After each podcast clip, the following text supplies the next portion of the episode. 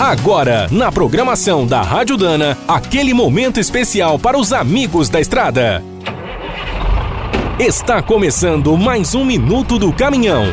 Fique por dentro das últimas notícias, histórias, dicas de manutenção e novas tecnologias.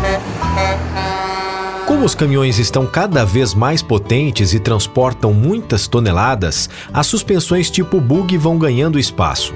O conceito é bem antigo. Esse nome surgiu na Inglaterra em 1874 para identificar os primeiros vagões ferroviários com suspensões. Nos Estados Unidos, em 1926, o imigrante sueco Magnus Hendrickson criou com os filhos Robert e George o primeiro bug para caminhões. Como o sistema melhorava a tração, a estabilidade e o conforto dos veículos, principalmente em pisos ruins, foi um grande sucesso. No Brasil, até hoje, os bugs equipam principalmente modelos fora de estrada, como os usados em usinas de cana, minas e obras. Mas, nas últimas décadas, essas suspensões também passaram a ser utilizadas por muitos estradeiros e implementos rodoviários.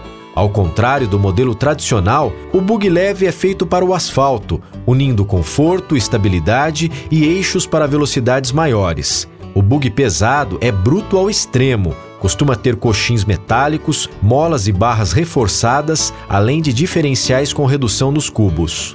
Na hora de comprar um caminhão com suspensão tipo bug, o maior cuidado é escolher o sistema certo para cada uso. Aí não tem erro.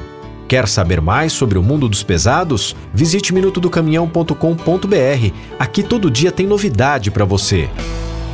O Minuto do Caminhão é um oferecimento de Spicer. Há mais de 100 anos, a marca dos cardãs e eixos que não ficam pelo caminho.